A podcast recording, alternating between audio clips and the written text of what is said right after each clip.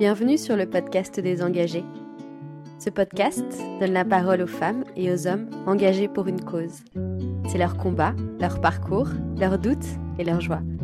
Autant d'histoires de vie pour nous inspirer au quotidien.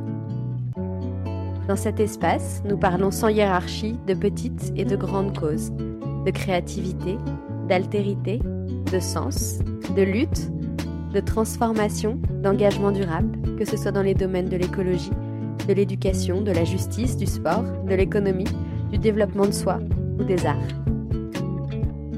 Notre objectif est de mettre la lumière sur des initiatives, des personnalités et des projets, et d'inspirer nos auditeurs, sans culpabilité, et les inviter à investir leur énergie au profit d'une cause. L'engagement est contagieux, inspirez-vous et bonne écoute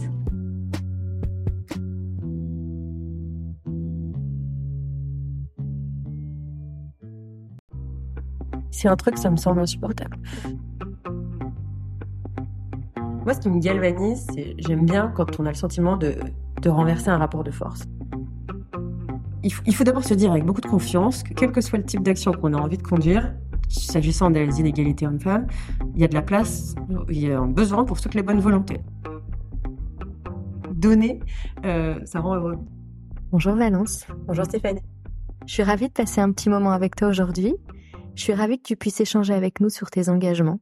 On va parler plus particulièrement aussi de ton engagement au service de la Fondation des femmes et pour le combat pour l'égalité entre les hommes et les femmes. Je commence toujours un peu comme ça, Valence. Est-ce que tu peux, s'il te plaît, nous dire qui tu es? Eh bien, euh, je suis Valence, euh, je suis avocate, je suis euh, cofondatrice de la Fondation des femmes. Avant ça, j'ai été présidente de l'Union des jeunes avocats. J'ai une famille, on l'a évoqué tout à l'heure, c'est pour ça que Une famille nombreuse. nombreuse. Et est-ce que ça répond à la question de qui je suis? Elle est un peu existentielle cette question. C'est pour, ça qu'il est toujours intéressant de voir comment les gens l'abordent. Je t'avoue que je, j'aime pas donner d'indications sur les réponses attendues. Ça nous permet de découvrir qui tu es pour comprendre mieux ton engagement et pour pouvoir mieux aider les personnes qui s'interrogent et qui nous écoutent à peut-être se reconnaître dans ton parcours et voir comment à leurs échelles, elles peuvent les unes et les autres contribuer aussi à ce combat qui est absolument essentiel et dont on parlera aussi sur le fond. Donc oui, ça répond à ma question, mais je vais un petit peu l'orienter pour savoir, Valence, est-ce que tu peux nous raconter un petit peu comment est née chez toi cette envie de t'engager? Est-ce que c'est venu jeune dans ton enfance? Est-ce que c'est venu plus tard? Alors, je pense que c'est toujours euh, très très difficile rétrospectivement de, de dater les choses. J'imagine que lorsque j'étais enfant, j'étais euh, averse à l'injustice, mais je crois que c'est le point commun de beaucoup d'enfants de manière générale. J'étais adolescente, euh, j'ai des souvenirs de, oui, de, de participer à pas mal de, de manifestations quand l'occasion se présentait, euh, et que j'étais et que j'étais lycéenne, ce qui m'a valu d'ailleurs euh, à un moment d'un un court passage en pension parce que j'étais un peu euh, déscolarisée. Mais mais en, en dehors de ça, enfin ça c'est très banal et c'est la vie. euh. Ce qui est sûr, c'est que euh, c'est que lorsque je suis devenue adulte, moi j'ai j'ai toujours tendance à penser que je suis devenue adulte au moment où euh, où j'ai eu euh, où j'étais indépendante financièrement, où j'avais un travail, où j'avais euh, un conjoint, euh, un enfant, euh, un logement. Enfin, pour moi, le, moment où je suis devenue adulte, en tout cas, je, je, je date de là, quoi. C'est vraiment donc ça coïncide avec euh, mon entrée dans la profession d'avocat. Et, euh, et c'est vrai que j'ai le souvenir d'avoir euh, éprouvé une forme de choc en rentrant dans, dans la profession parce que je j'ai intégré un, un cabinet euh, un cabinet international à Paris et, et je me suis rendu compte que alors que je l'avais naïvement pas du tout pressenti, il y avait un vrai sujet euh, d'inégalité homme-femme euh, dans les cabinets d'avocats et ça se manifestait puisque euh, on voyait donc dans les cabinets d'avocats en fait il y a deux types d'avocats, il y a ce qu'on appelle les collaborateurs et les collaboratrices euh, qui sont les, les plus jeunes avocats, et puis il y a les associés qui, eux, possèdent euh, les, les cabinets et les, et les dirigent. Et je me suis rendu compte que si euh, les collaborateurs et collaboratrices étaient bah, plutôt des collaboratrices, à l'instar de ce qu'était euh, l'école d'avocats dont, dont j'étais issue, puisqu'à l'époque on était, je crois, à peu près deux tiers de, de femmes. Euh, chez les associés, on retrouvait pas du tout ces pourcentages-là, et que c'était même plutôt renversé, et que, enfin, c'était pire que ça, quoi. C'est-à-dire qu'il y avait à peu près 20% de d'hommes, euh, de femmes associées. Et donc, euh, Là, j'ai eu un peu une inquiétude, disons, qui est née. Et c'était en quelle année? C'est en 2007. En 2007. Et ça, ça je ne l'ai pas compris. Et comme j'étais issue d'un parcours assez méritocratique, que ce soit à l'université et, ensuite, j'avais le sentiment qu'il n'y aurait pas de sujet. Et, et, là, je me suis dit, il faudrait arriver à, comprendre ce qui se passe et, à agir là-dessus parce que bah, sinon, ça va être compliqué. Je, moi, j'avais vraiment l'intention de bah, d'être pleinement avocate. Alors du coup, arrivé dans ce cabinet d'avocat, cette prise de conscience qui est du coup très concrète, mmh et tu te dis assez rapidement que tu vas peut-être essayer d'apporter ta pierre à l'édifice. Comment est-ce que ça chemine? Il y a un aspect un peu contradictoire, c'est que pour ce qui me concerne, donc je, je, rentre dans ce cabinet d'avocat, j'ai un patron euh, qui sera d'ailleurs le seul que j'aurai parce que je vais travailler avec lui pendant 13 ans. Et lui, dans un premier temps, je suis sa stagiaire et il me recrute le jour où je lui annonce euh, que je suis enceinte. Je me propose d'être avocate chez lui le jour où je lui annonce que je vais avoir un enfant. Donc, déjà, moi, je, suis dans une situation qui est un peu l'inverse des engagements que je vais avoir ensuite, parce que moi, c'est complètement idéal comme, euh, comme configuration. Et à l'inverse, en dehors de, des inégalités que je décrivais tout à l'heure, j'apprends aussi que dans la profession d'avocat, il est assez fréquent euh, que des femmes enceintes ou des femmes qui reviennent de congé maternité euh, soient virées des, des, cabinets dans lesquels elles travaillent. Et ça, je, je peux pas t'expliquer pourquoi, dans la mesure où, encore une fois, moi, j'ai pas vécu ça, j'ai vécu l'inverse. Mmh. C'est un truc, ça me semble insupportable. Donc, si tu veux, cette dimension euh, égalité professionnelle, inégalité professionnelle, c'est quelque chose qui est pour moi, euh, qui, qui, doit être profondément transformé. Et je le vois comme une, euh, ça me choque et, et je, et j'en parle tout le temps. Ça, ça devient euh, un peu obsessionnel. je le vois partout. Je, je, tout d'un coup, je commence à remarquer euh, les, les, les comportements sexistes, euh, euh les différences dans les dans les dans les domaines d'exercice entre ce que ce que font les femmes, ce que font les hommes, les différences du revenu, la façon dont on est traité à l'audience, la gouvernance de la profession. Il y a à l'époque, il y avait eu une seule femme bâtonnière en deux siècles. Enfin, voilà, je, je, je vois ça partout, et je me dis qu'il va falloir faire quelque chose.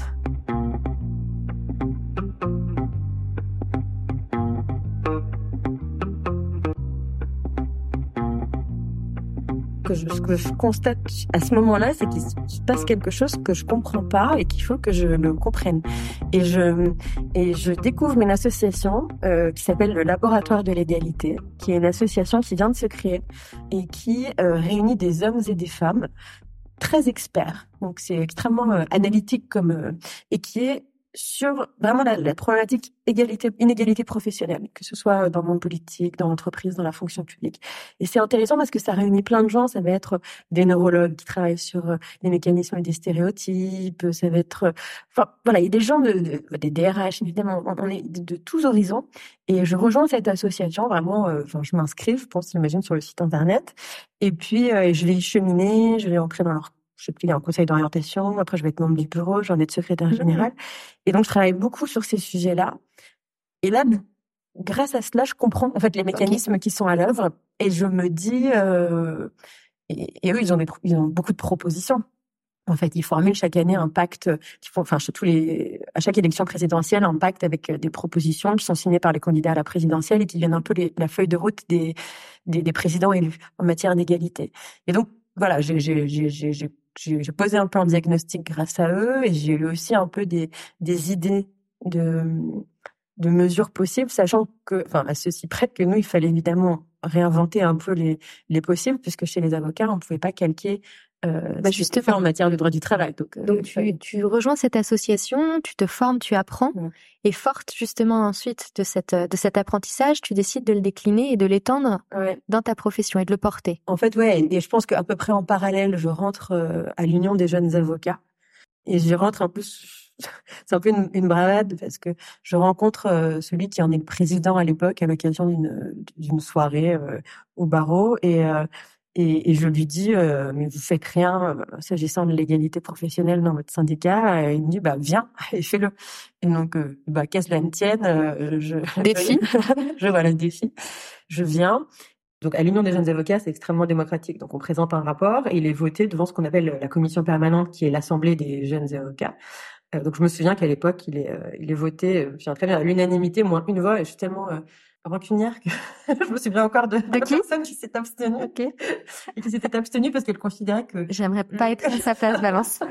Non mais c'est quelqu'un que j'apprécie beaucoup c'est un copain mais mais je, je me souviens qu'il s'était abstenu parce qu'il trouvait quand même que le congé paternité de quatre semaines c'était trop. Et, et ensuite l'idée euh, bah, de ces syndicats professionnels c'est d'ensuite euh, faire voter leur position par les instances euh, professionnelles et notamment euh, l'ordre euh, puis le Conseil national des barreaux. Et alors ça, j'ai un souvenir assez marquant parce que donc j'étais euh, très loin euh, de, l'ordre. Après, j'étais membre du Conseil, mais c'était bien longtemps après. Et donc en, en 2012, je crois, c'était Christiane Ferrelchul qui était bâtonnière du barreau de Paris. Euh, autour du 8 mars, elle, présente à son conseil un certain nombre de mesures en faveur de l'égalité et elle me propose de venir soutenir euh, ce rapport de l'UJA euh, au Conseil de l'Ordre et de le faire. Alors, je, je le fais avec quelqu'un de génial qui était une élue de l'époque qui s'appelle euh, Michel Brault. Et donc, aux côtés de Michel Brault, on vient présenter ces différentes mesures. L'une d'entre elles, qui me tenait énormément à cœur, c'était euh, c'était interdire de mettre fin au contrat de collaboration des femmes lorsqu'elles revenaient de, de congé de maternité. maternité. Et il y avait une autre mesure qui me tenait à cœur, c'était euh, c'est drôle, mais on pourrait revenir, mais elle n'est pas passée. Et je me souviens aussi très bien de, qui étaient les membres du Conseil de l'ordre de l'époque. Les opposants. Qui s'étaient opposés. Mais il y avait une autre mesure qui consistait à dire, quand il y a des inégalités professionnelles, en termes, par exemple, de nombre d'associés dans un cabinet, c'est une anomalie. C'est pas que pour moi, et je suis toujours très convaincue que ça. C'est-à-dire, c'est pas une quelque chose qui est bah, c'est pas quelque chose qui est normal, qui est lié au mérite, qui est lié, qui, qui, qui est lié à la pyramide des âges. Non, non, c'est une, c'est, pour moi, c'est une discrimination. Euh, alors après qu'elle soit, je dis pas forcément qu'elle soit euh, consciente, mm-hmm. mais en tout cas c'est une anomalie qui, qui doit être euh, traitée. Et donc euh, l'une des mesures, ça consistait à interroger les cabinets d'avocats lorsqu'il y avait des écarts entre euh, le nombre de, de, de, femmes dans le cabinet et le nombre d'associés marqués pour qu'ils expliquent pourquoi il y avait cette différence. Mm-hmm. Et c'est amusant parce que cette mesure-là, c'était celle qui avait finalement reçu la plus haute levée de bouclier et les cabinets, enfin en tout cas certains de leurs représentants avaient considéré que c'était vraiment c'était se mêler de ce qui ne regardait pas. Euh, D'accord. C'était très intrusif. C'était très intrusif, etc. Mmh. Je considère euh, toujours aujourd'hui, plus de dix ans après, que c'était légitime et que la question se pose et qu'elle devrait être posée. Et à la suite de ces, de ces, de ces propositions? À la suite de ces propositions, donc la, le, le, le, la, la commission égalité, on demandait qu'il y ait une commission égalité qui soit créée pour piloter ces sujets-là. Elle est créée. Surtout, il est euh, voté l'interdiction de mettre fin au contrat de mmh. collaboration euh, des avocates, euh, des collaboratrices pendant les huit semaines qui suivent leur retour de congé maternité. Donc ça, c'est ce qui est une révolution. C'est génial. Ouais, ça à ce moment-là, c'est génial. Et moi, je me souviens que donc, je, en fait, je présente ce rapport. La première, donc, il y a toute une séance du conseil. C'est très long. Les débats sont très très longs et ils en débattent tout l'après-midi. Et c'est assez violent. Le souvenir que j'en ai, c'est pas le Conseil de l'ordre dans sa composition euh, telle qu'on la connaît aujourd'hui, qui est très rajeunie, assez paritaire. À l'époque, c'est autre chose. Et euh... alors le Conseil de l'ordre, juste pour euh, ceux d'entre nous qui ne connaissent pas forcément l'institution, est-ce que tu peux nous dire en un mot Oui, en un mot, ce sont les élus, c'est les représentants euh, des, des, avocats euh, du barreau de Paris, donc ils sont élus par euh, par les chaque année, on, on élu on élit 14 membres du Conseil de l'ordre, ils sont en tout 42 à siéger, et c'est eux qui vont ensuite statuer notamment sur les règles applicables aux avocats parisiens. Et ils sont emmenés par un, un bâtonnier ou une, une bâtonnière. donc cette séance se poursuit tout l'après-midi et, et, quand je et finalement ils se disent on peut pas voter, on votera la semaine prochaine rétrospectivement, je pense que c'est un peu ça. C'est, je, je, comprends mieux maintenant. C'est des techniques. C'est que quand on sent que ça va pas passer, on ne mmh. pas le mettre au mmh. vote. Mais moi, à l'époque, je mesurais pas ça. Donc, donc, et la semaine d'après, ils, ils, en débattent de nouveau. Moi, j'étais plus là. Mais je me souviens que le président de l'UJA de l'époque, qui s'appelle Massimo, m'appelle et me dit euh, Valence, t'es assise, ça y est, ils ont voté. Et voilà ce qu'ils sont. Et donc, énorme satisfaction. Ah ouais, énorme satisfaction et en même temps. Euh, je, je, je sais pas comment le décrire, mais je, me, le souvenir que j'en ai, c'est d'avoir euh, ça m'a presque fait un peu peur. Quoi. Je, je, me suis dit, ils vont m'en vouloir. Ah oui. Je sais pas, tu vois, c'est quand même. Tu t'es, tu t'es pas dit, c'est le début de quelque chose? Non, j'étais super contente, mais je, je oh, ben, mais c'est vraiment pas parce que j'avais pas du tout le sens de la politique. En fait, certains, enfin, les, les gens euh, aussi adoptent des postures à un moment dans le cadre d'un débat au mmh. conseil, mais ils sont pas non plus. Euh, c'était pas si grave que ça. Mmh, bien sûr. Non, mais ce qui montre vraiment une grande part de sensibilité, je pense aussi, qui fait partie de qui tu es. Donc, je pense que tu as appris aussi à gérer cette sensibilité et cette euh, prendre un peu de recul oui, après, par rapport oui, à tout ça. Oui, ça fait partie des apprentissages, je pense, très vertueux dans ton parcours. Oui, c'est vrai. Oui, c'est vrai. Non, c'est vrai, mais je m'en souviens comme là où tu as raison, c'est que c'était j'étais très j'ai probablement un tempérament très sensible, mais mmh. à l'époque, euh, mmh. euh, c'était quelque chose de très solennel et je m'y étais beaucoup préparée, ça m'impressionnait beaucoup et, euh, et j'étais très très heureuse mmh. évidemment du, du résultat et ça m'a porté et surtout ça m'a démontré, enfin je, je qu'on peut être avec euh, des amis, comme je le disais tout à l'heure, dans un salon en train de se dire ce serait vraiment génial si c'était interdit de gérer les femmes en mmh retour de congé maternité, et puis de voir. Et au moment où ça se concrétise, il y a un certain nombre de complémentarités entre le travail politique, et là je parle du travail politique au plus haut niveau, mmh. et le travail associatif. On va peut-être passer justement sur l'action de la Fondation des femmes et le fait que j'imagine que c'est un relais. Alors avant de rentrer justement dans son rôle, peut-être que tu peux nous présenter sa genèse. Oui, alors la, Fondation des femmes, ça naît d'une idée d'Anne-Cécile Meffer, euh, qui elle avait une grande euh, expertise et expérience euh, associative de terrain. Elle avait été notamment porte-parole de le féminisme, et elle avait fait un constat extrêmement criant, c'est que on avait un sujet d'argent pour le dire très simplement, euh, ça s'incarnait comme cela, c'est-à-dire que si euh, une femme était victime de violences euh, dans son foyer, de violences conjugales devant ses enfants, si elle parvenait à, à trouver le courage de partir et qu'elle frappait à la porte d'une association, on lui, on pouvait lui dire, écoutez, madame, on est vraiment navré, mais on ne peut pas vous accueillir, on n'a pas de poste d'hébergement, il faut que vous rentriez chez vous avec mmh. vos enfants. Mmh. Et ça, c'était, euh, ça lui paraissait insupportable parce que c'est juste une question de moyens. En fait, c'est une question d'argent. Mmh. C'est pas extrêmement compliqué dans un pays comme la France de trouver, de trouver des moyens. ça ne devrait pas l'être en tout cas.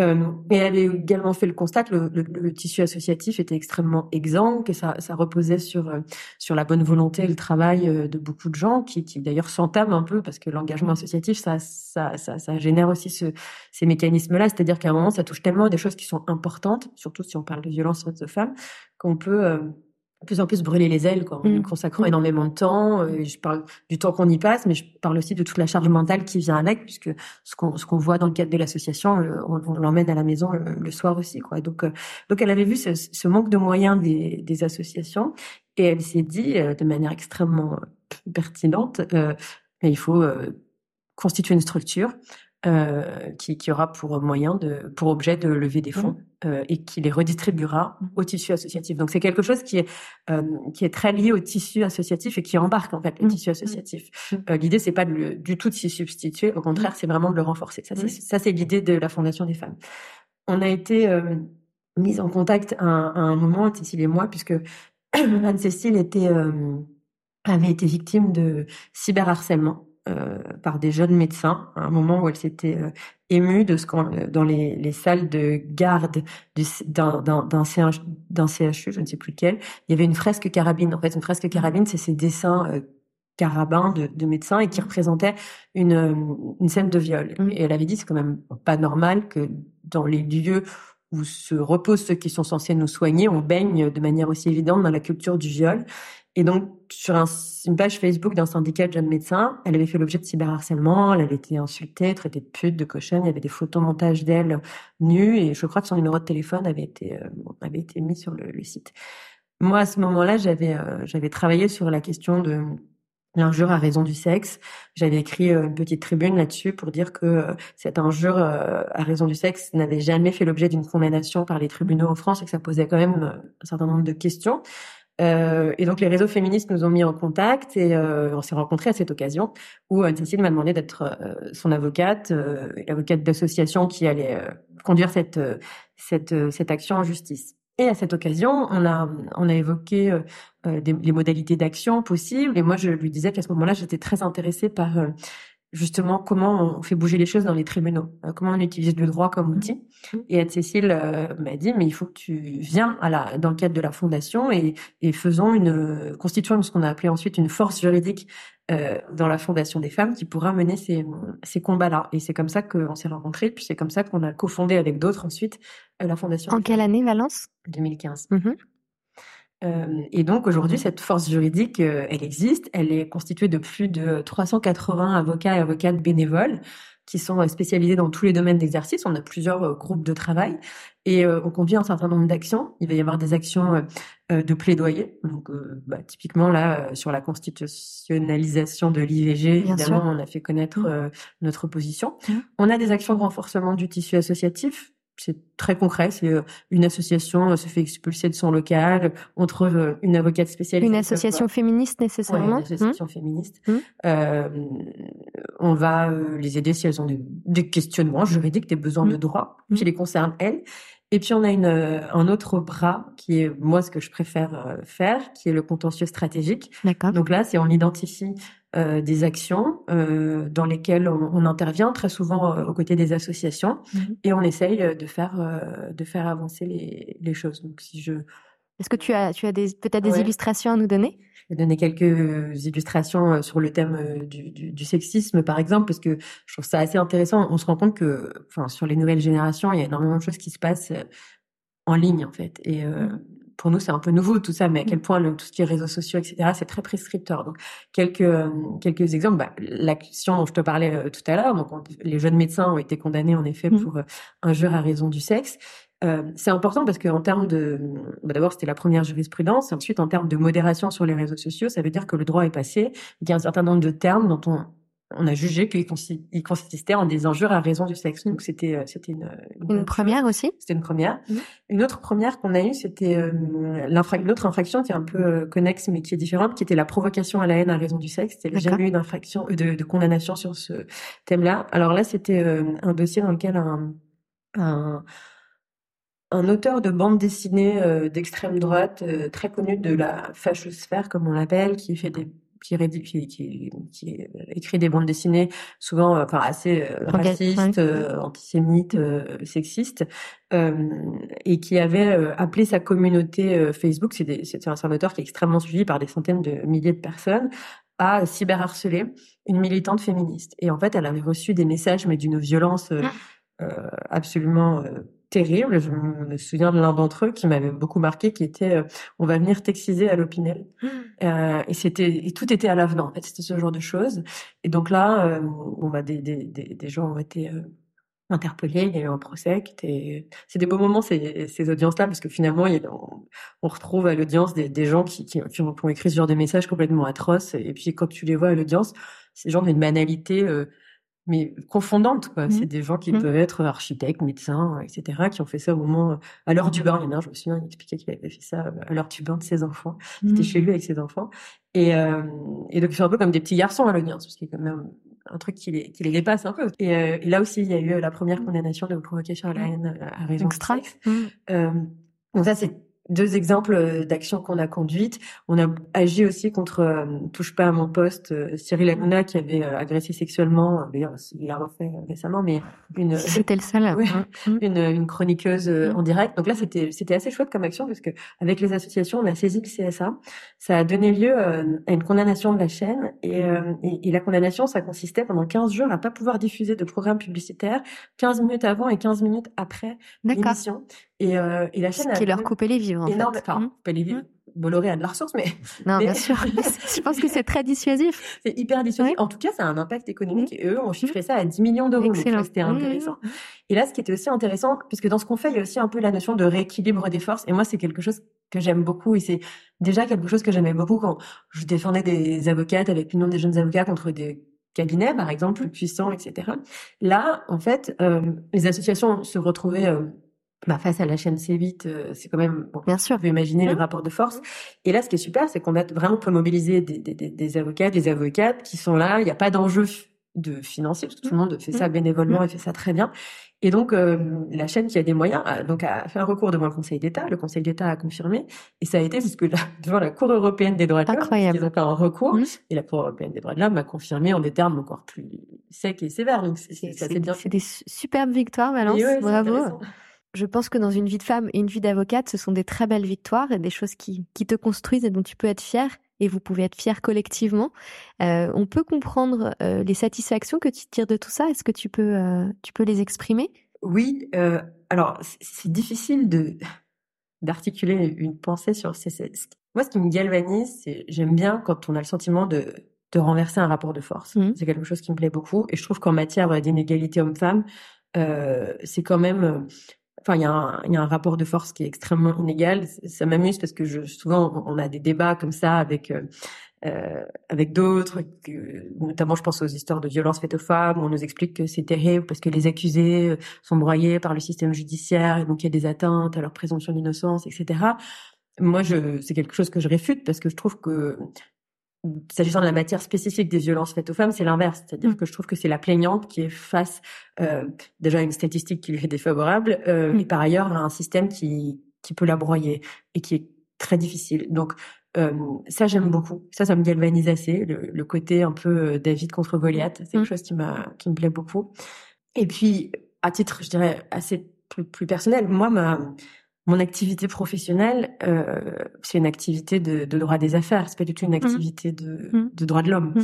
Euh, donc, euh, pour moi, c'est nécessaire. Euh, enfin, ce serait non pas que ce, ce, soit nécessaire pour tout le monde, mais moi, mon exercice serait très aride si j'avais pas en plus euh, cette euh, cette dimension-là en fait. Je comprends très bien. Manière, je me sens extrêmement avocate dans mon exercice de droit des affaires, euh, mais je me sens aussi très avocate dans cette mhm. dimension-là. Je suis contente de pouvoir. Et c'est très complémentaire, j'imagine. Et ça fait partie de ton équilibre. Ça fait complètement partie de mhm. l'équilibre, tout à mhm. fait. Euh, donc, euh, donc oui, c'est vraiment ça la satisfaction. Et puis on l'a évoqué tout à l'heure. Enfin, il y a cette idée de rapport de force et cette idée de de se rendre compte que par son action, même une petite action, on peut changer des choses. Mmh. C'est très mièvre hein, ce que je te dis. Non, non, mais non, mais c'est euh, essentiel. Euh, mmh. Ça, ça me rend, euh, ça me rend très heureuse. C'est pour ça que je, je pense que je, je, je, suis revenue tout à l'heure sur ce rapport, sur qu'on avait rédigé sur cette mmh. histoire de, de, de, femmes virées à raison de la maternité, parce que pour moi, c'est un impact qui est pas forcément un impact qui est très large, parce que c'est un peu une niche. Hein, ça concerne les avocates, la maternité. Ça n'a pas une résonance nationale, mais je sais que ça a changé très concrètement la situation de, de quelques femmes et euh, voilà, c'est pour moi c'est chouette. Et alors, tout ça est très très lumineux, très encourageant, mais il y a probablement aussi un certain nombre de sacrifices qui impliquent l'engagement. Il y, a des temps où je vais être beaucoup moins euh, investie, mais que c'est pas grave, que je pourrais y revenir. Euh, je, je, je, sais plus écouter mes fatigues. Mmh. Je, mmh. euh, je sais aussi écouter mon mes manques, c'est-à-dire quand tout d'un coup je, sens qu'il manque quelque chose, qu'il faut que je retourne un petit peu euh, m'engager. Et à l'inverse, je sais aussi dire non parce que il y a un, enfin un engagement en appelle un autre en fait. Mmh. et donc euh, dès qu'on est euh, euh, moi j'ai eu un moment où j'acceptais beaucoup de choses parce qu'on me proposait beaucoup de choses. Autre chose aussi moi que j'ai appris c'est que en fait la satisfaction c'est de voir que l'engagement se perpétue et que ça avance. Et c'est accepter que on n'est pas du tout le seul ou la seule euh, à pouvoir faire changer les choses et à porter. Donc en fait, il y a de la transmission, c'est-à-dire mmh. qu'à un moment, euh, moi par exemple, de manière générale, je suis très opposée au cumul des mandats, ce mmh. genre de choses. Je pense qu'il faut que, euh, il faut faire en sorte que le plus possible de, de, de personnes s'investissent sur les différents sujets en permanence. Il faut pas truster les places en fait. Mmh.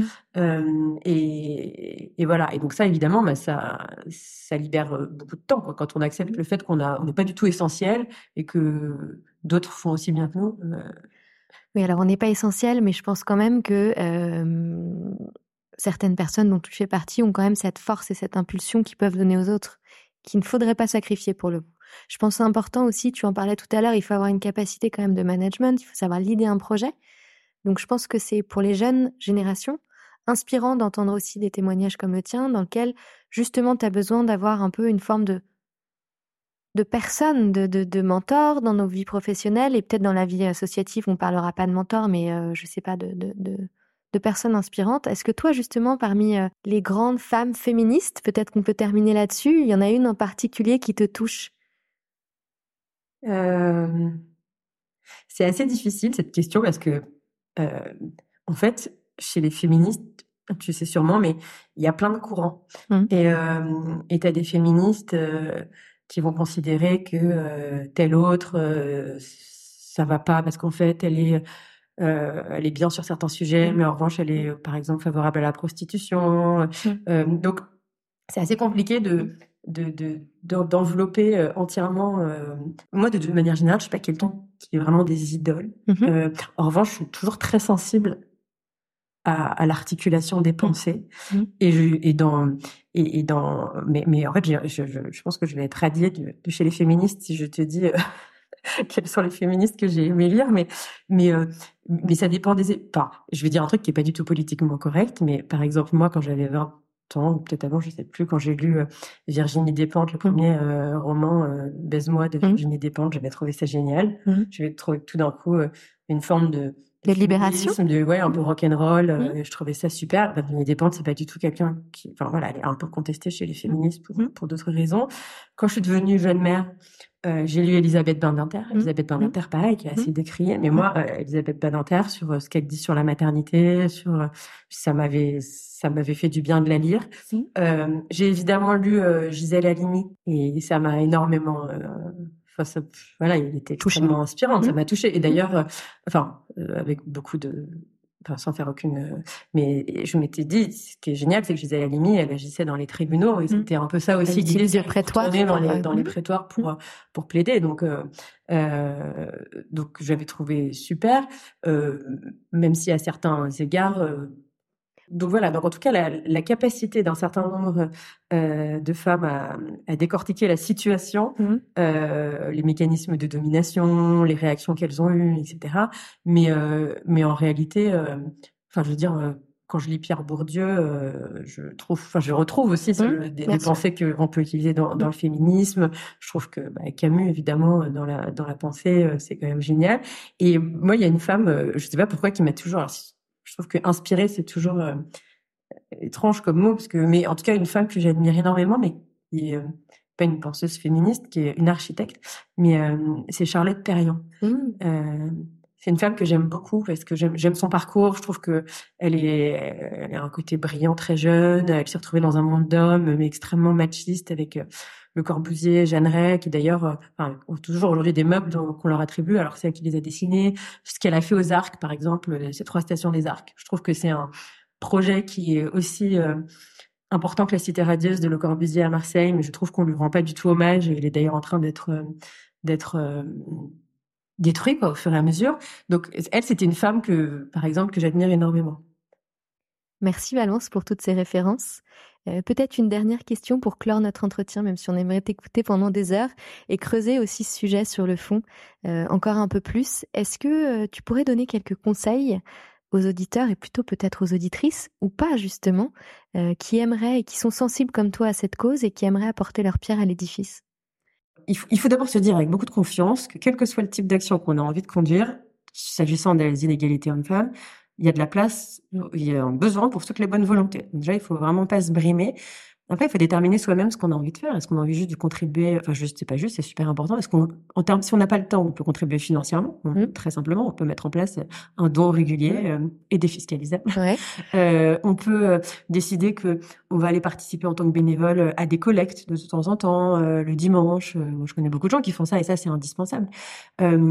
si on a envie de s'investir. Si on doit faire un don, Valence, moi, je veux faire un don demain. Je fais, je, je fais comment? Tu vas sur les sites de la Fondation mmh. des femmes et il y a un formulaire en ligne. Euh, et tu peux faire alors soit un don ponctuel, soit un don mensuel. On avait fait une grande opération à un moment le pour le 8 mars et on disait on donne 8 euros euh, tous les mois. Et en fait, euh, avec la défiscalisation, ça revient à un café. En fait, le prix d'un café par mois, ça fait une grande différence. Donc ça, c'est vraiment une action et, et, ça rend heureux. Il y a eu des études là-dessus, c'est marrant donner, euh, ça rend heureux. Et eh ben voilà, on finirait pas là-dessus. On peut tout à fait. Merci infiniment Valence pour ce moment. Merci et bravo pour tout ce que tu fais. Merci. Et à très bientôt. De ce temps d'échange, c'était super.